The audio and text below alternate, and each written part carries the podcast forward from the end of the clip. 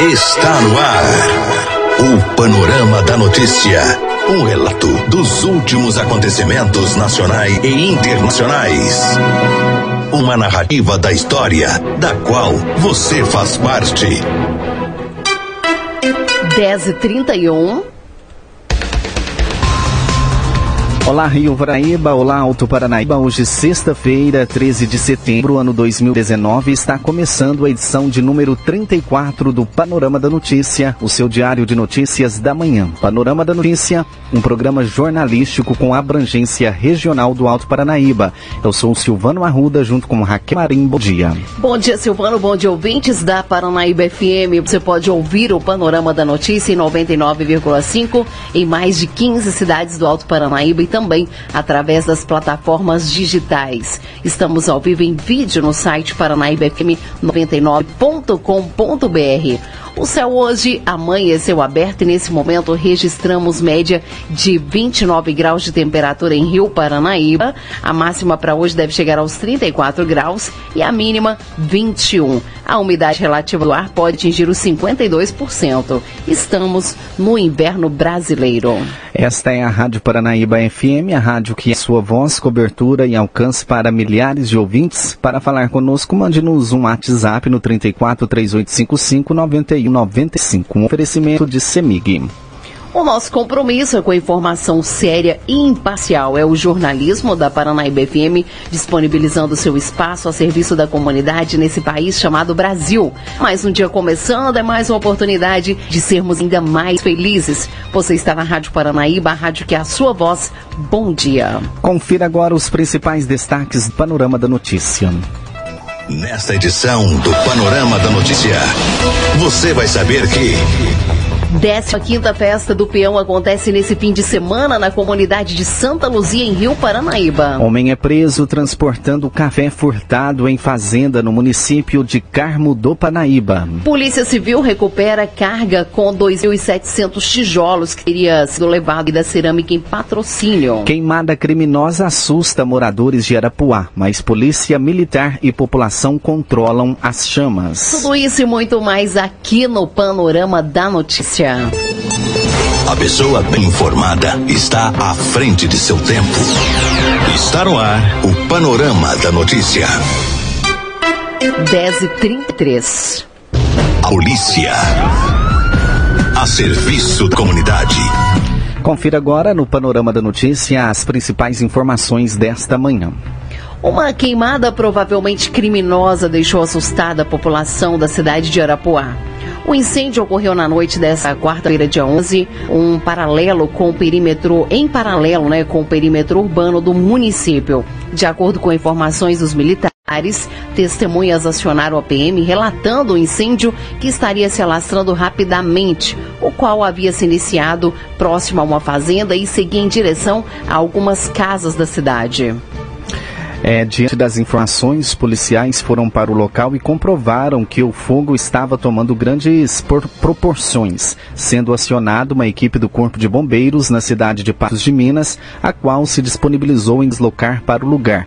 Porém, as chamas se aproximavam das residências, sendo que foi feito um mutirão com diversas pessoas que passaram a pegar água nas casas, na tentativa de controlar o fogo. Em seguida, os militares acionaram o caminhão-pipa da prefeitura e outros veículos particulares que foram como voluntários, conseguindo dessa forma, com participação da população, controlar as chamas e coibir o, é, coibir o fogo para que ele não chegasse até as residências, que começou aí a queimar o telhado de uma casa. Logo após os bombeiros chegarem, eles finalizaram os trabalhos e debelaram o fogo. A PM fez contato com diversos moradores próximos a, e pessoas aleatórias buscando informações a respeito de como se iniciou o incêndio, visando identificar se foi criminoso para tentar encontrar o possível autor. Porém, as pessoas que estavam próximas ao local do incêndio não souberam informar sobre a autoria da ação.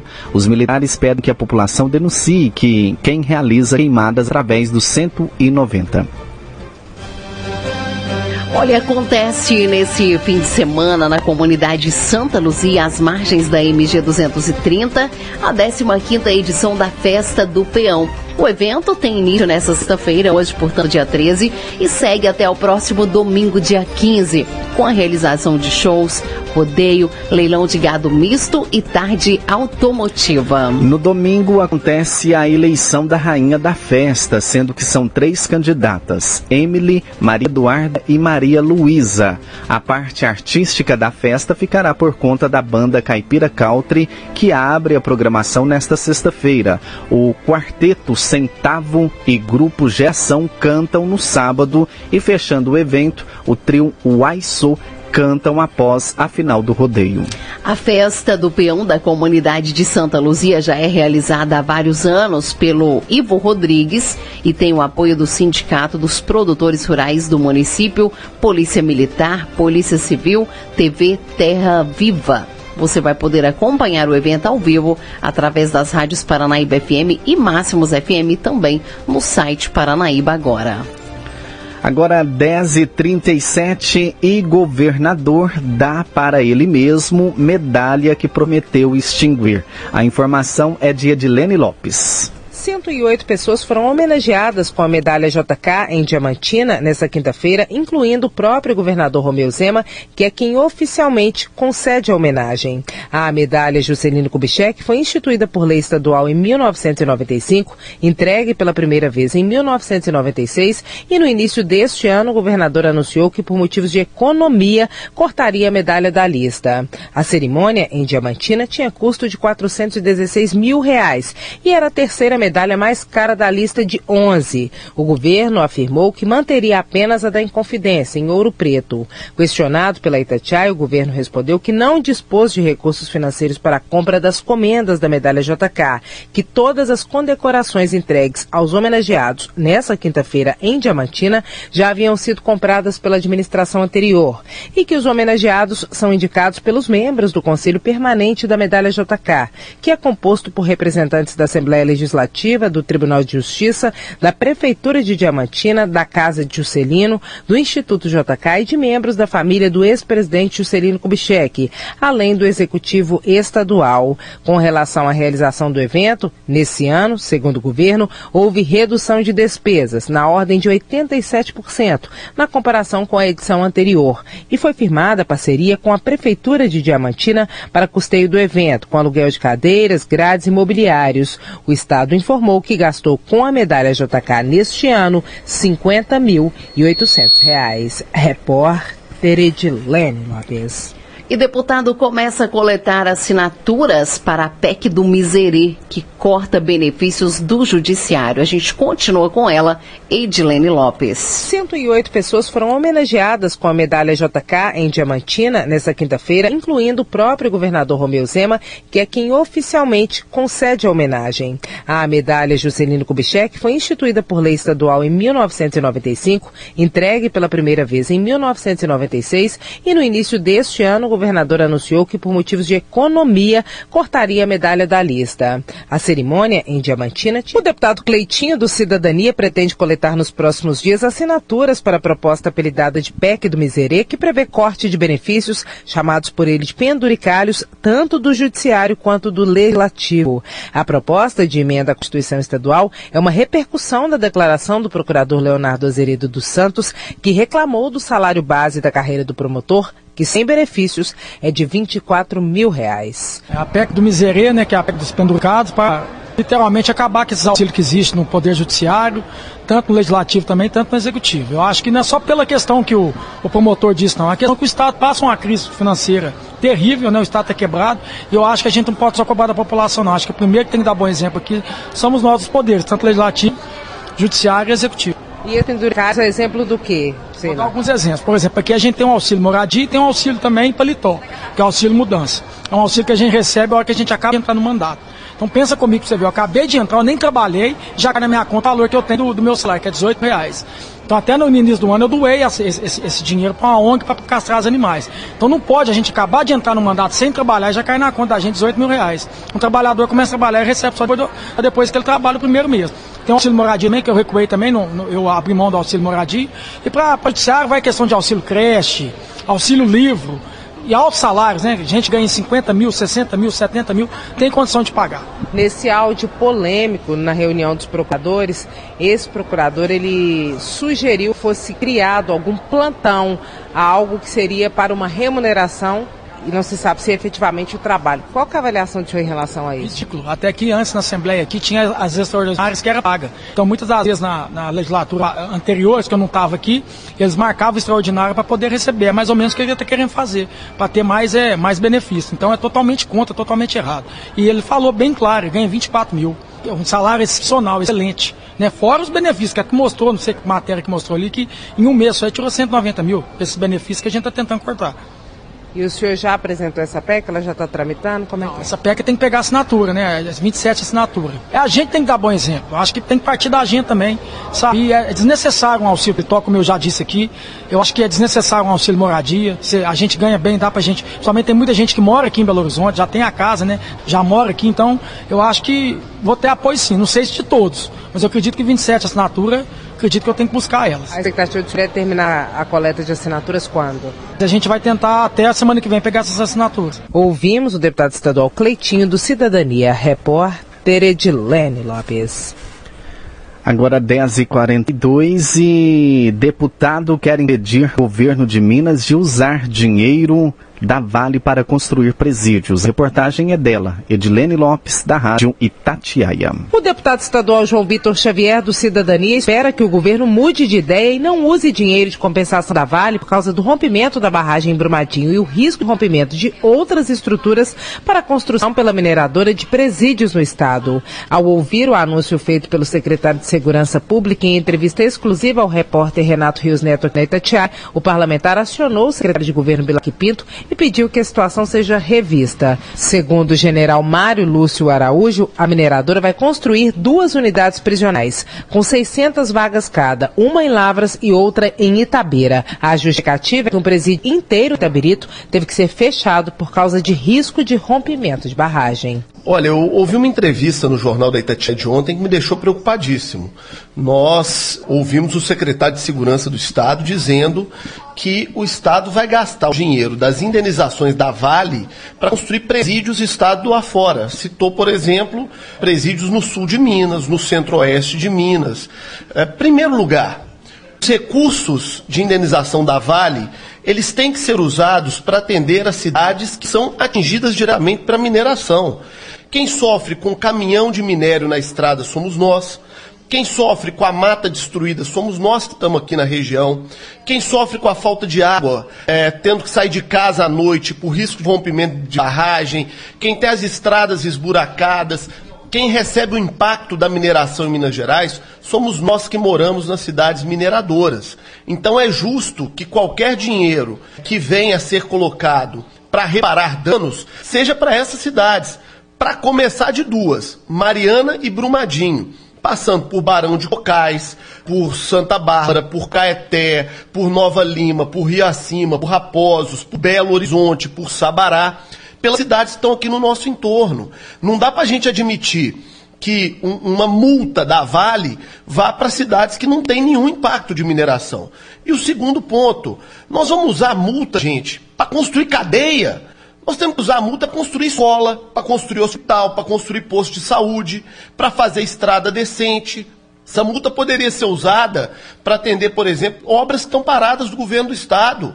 A estrada Caeté Barão de Cocais, a estrada Nova Lima é, Sabará, a estrada Rio Cime Birito, a BR-381, que atende toda a nossa região, né? o anel rodoviário, que atende toda a região, por onde, de fato, os trabalhadores da mineração passam para ir trabalhar e os caminhões da mineração também. Agora nós vamos usar o dinheiro para construir cadeia, gente, pelo amor de Deus. Ouvimos o deputado estadual João Vitor Xavier, do Cidadania, repórter Edilene Lopes. Olha, agora falando de educação, é, professores estaduais ameaçam nova greve em Minas Gerais. Professores da rede estadual de ensino paralisaram as atividades nesta quinta-feira para realizar a assembleia e devem aderir à paralisação do dia 20, sexta-feira da semana que vem, para pressionar os senadores a votarem contra a reforma da Previdência. E não descartam greve se o governador Romeu Zema, de fato, enviar o projeto de adesão à recuperação fiscal para a Assembleia, o que o governo afirma que vai fazer ainda no final deste mês. De acordo com Denise Romano, coordenadora do Sindiúte, o Sindicato Único dos Trabalhadores em Educação, a categoria não vai aceitar nem cortes na educação, nem a reforma da Previdência. Sim, nós temos uma paralisação marcada para o dia 20 de setembro, que é contra a reforma da Previdência e contra as medidas do governo Zema e pelo pagamento do nosso piso salarial. É, o governo de mim não investe os 25% em educação, além das perdas que nós tivemos de 25 bilhões pela Lei Candir. A educação deixou de, de, de, receber 25 bilhões por conta da Lei Candir, né? E também todas as questões relativas à nossa pauta de reivindicações, as questões econômicas que o governo não nos deu retorno. Então essa paralisação no dia 20, sexta-feira da semana que vem, depende do quê? Essa paralisação vai acontecer. Agora, a nossa próxima Assembleia é que depende do envio do regime de recuperação fiscal para a Assembleia Legislativa. Nós paralisaremos as atividades assim que o governo encaminhar o projeto de lei do regime de recuperação fiscal ou da privatização das estatais mineiras para a Assembleia Legislativa. Depende do conteúdo do projeto de ajuste ou independente do conteúdo que vocês já imaginam que possa estar em uma determinada linha, vai ter a paralisação, vai ter a Assembleia que pode decidir por paralisação? Bom, o regime de recuperação fiscal está previsto uma lei federal, né? Nós já, nós já sabemos o que vem com o regime de recuperação fiscal. Vem roxo, seis anos sem reajuste para os servidores, congelamento de carreira, ausência de nomeação de concurso. Então, é, não tem muita novidade é, do regime de recuperação fiscal que possa chegar à Assembleia Legislativa. Mas nós estamos preparados para qualquer novidade que signifique, além de tudo isso que eu já disse, a perda de direitos, o arroxo do funcionalismo público e a transferência da conta que não é nossa para nós pagarmos. Ouvimos Denise Romano, coordenadora do Sindute. A Secretaria Estadual de Educação informou por meio de nota que 78% das escolas estaduais mineiras tiveram funcionamento normal ou parcial nesta quinta-feira por causa da paralisação. Em relação às reivindicações da categoria, a Secretaria informou que foram publicadas no mês de agosto as nomeações de mil profissionais aprovados em concursos e que outras nomeações estão dentro de um cronograma dos 8 mil novos cargos que a Secretaria pretende ativar até o primeiro semestre do ano que vem. Sobre o pagamento do ADVEB, o Adicional de Valorização da Educação Básica, foi publicada no dia 4 de setembro a lista com os nomes de mais de 9 mil cargos de servidores que cumpriam o requisito para receber o benefício. Sobre o regime de recuperação fiscal, o governo de Minas informou que ele é fundamental para a retomada do reequilíbrio econômico fiscal do Estado. E sobre o parcelamento de salários, o governo tenta realizar uma operação financeira para antecipação de recebíveis da Codemig. Se a operação for bem sucedida, possibilitará o pagamento integral a partir do quinto dia útil de dezembro e o pagamento do 13º salário deste ano para todos os servidores. Repórter Edilene Lopes.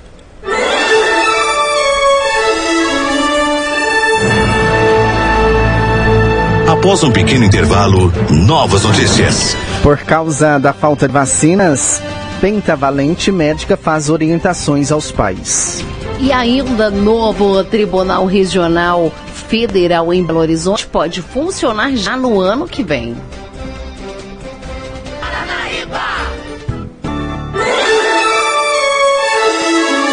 Retomamos para que você saiba o que está sendo notícia hoje. A polícia. A serviço da comunidade. Agora 10h52 e a Polícia Militar de Carmo do Paranaíba apreendeu várias sacas de café furtadas e encaminhou o condutor de uma caminhonete para a delegacia. O fato ocorreu durante patrulhamento da PM pelo bairro Santa Cruz, quando os militares depararam com o autor Aparecido Donizete Miguel, de 53 anos, conduzindo um veículo com sacas de café na carroceria. O automóvel foi interceptado e o condutor abordado. De acordo com o boletim de ocorrência, o homem relatou que estava transportando o café, mas que tinha sido autorizado a catar o produto, que é um procedimento que consiste em pegar os grãos que ficam caídos no solo após a colheita. Com isso, os proprietários do cafezal, que fica na região da Mata dos Salgados, foram comunicados da ação. Em conversas com os militares, os fazendeiros disseram que havia, haviam liberado a cata do café para uma mulher conhecida como Dalva, mas não conheciam Aparecido. Em seguida, os policiais procuraram por Dalva. Ela também relatou que tinha permissão dos donos da fazenda para realizar o trabalho no local, mas negou que o autor tivesse sido autorizado por ela a catar o café. Diante dos fatos, Aparecido do Zete Miguel foi preso em flagrante já o veículo que ele conduzia e as sacas foram apreendidas. Mas, é, mesmo os proprietários do produto não tendo autorizado o homem a pegar o café, eles resolveram doá-lo para o autor, sendo que os grãos não seriam úteis aos empresários. Agora 10h54 e novo Tribunal Regional Federal em Belo Horizonte pode funcionar já no ano que vem. A reportagem é de Priscila Mendes. Após 20 anos, o Superior Tribunal de Justiça decidiu aprovar a criação do sexto Tribunal Regional Federal do país em Belo Horizonte. Nos próximos dias, o órgão vai enviar ao Congresso Nacional um anteprojeto de lei com detalhes sobre o novo TRF. Para que a criação seja efetivada, deputados e senadores ainda precisam discutir e aprovar a proposta. Depois, é necessária a sanção do presidente da República, Jair Bolsonaro. Com a criação do órgão, os processos que hoje demoram cerca de sete anos ou mais para serem julgados na segunda instância vão ganhar celeridade e desafogar o TRF-1, que recebe demanda de 14 estados. Apesar de todas as etapas a serem vencidas, a Associação dos Juízes Federais de Minas Gerais, a AGENG, está otimista. A expectativa do presidente da entidade, Ivanir César Ireno Júnior, é de que a proposta seja aprovada até dezembro e o órgão seja inaugurado inaugurado na capital mineira ainda no início do ano que vem. Há muitos anos que a gente já vem trabalhando nisso. Hoje nós conseguimos julgar nossos processos na primeiro grau com uma média de um ano, mas existe um gargalo no segundo grau. O Tribunal de Segundo Grau da Justiça Federal é em Brasília e mais, é Minas Gerais, Brasília e outros 12 estados. Além dessa dificuldade por essa grande extensão territorial que torna difícil essa gestão, nós temos um outro problema.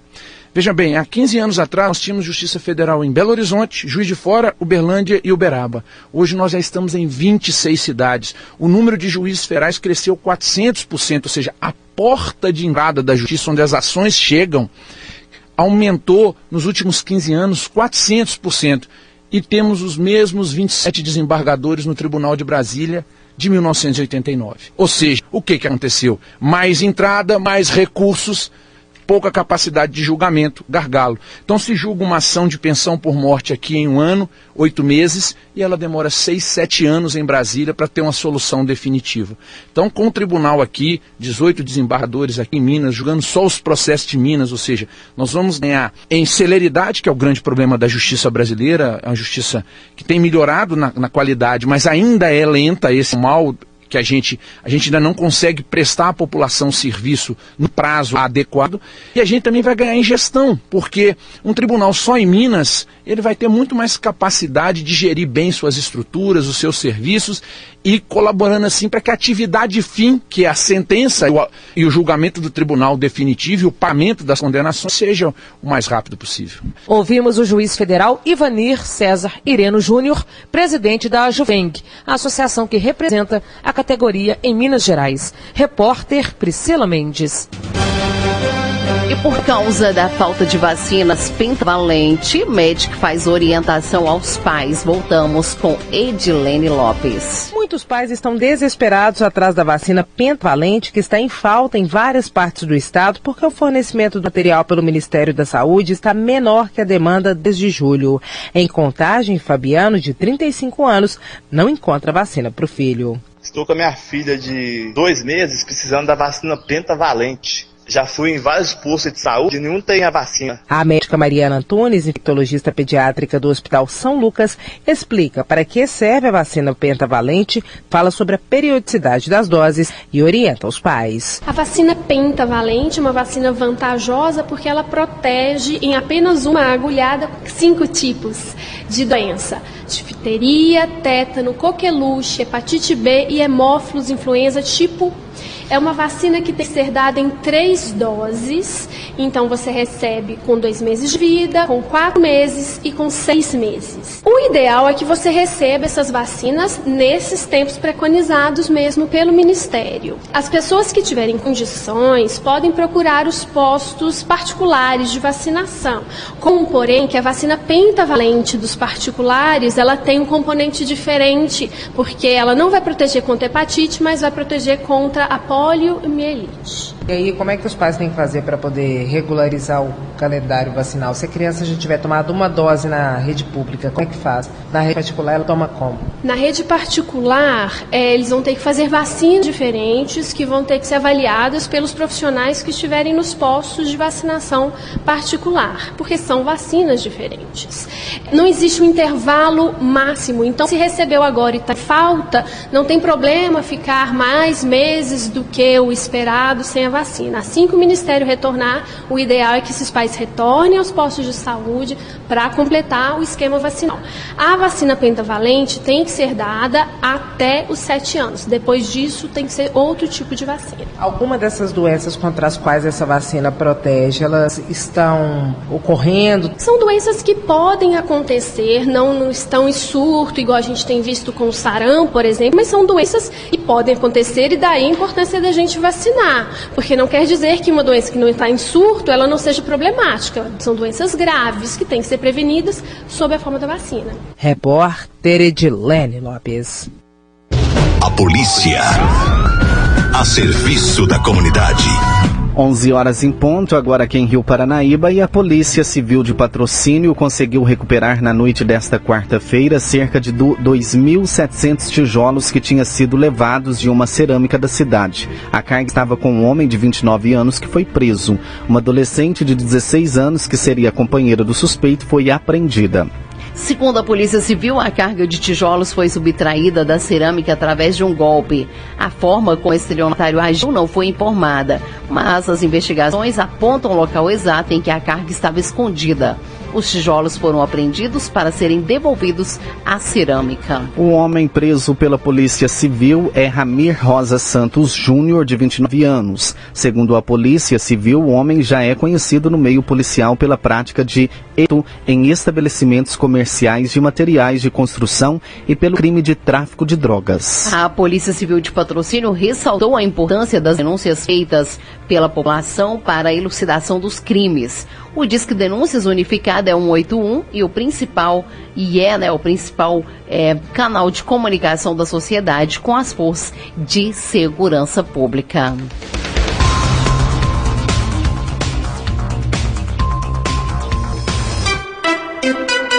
Agora 11 e 1, Panorama da Notícia, um oferecimento de CEMIG.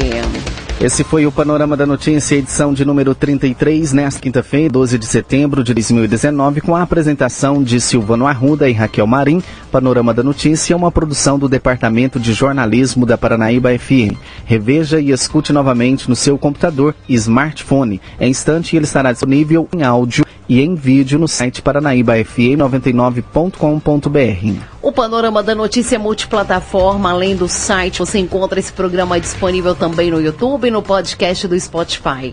Agradecemos o carinho da sua audiência. Continue com a programação da Paraíba. A seguir tem um giro pelo meio artístico. Mais informações ao decorrer do dia em nossa programação ou em nosso site. Fique com Deus. Bom dia, Rio Paranaíba. Bom dia, Alto Paranaíba.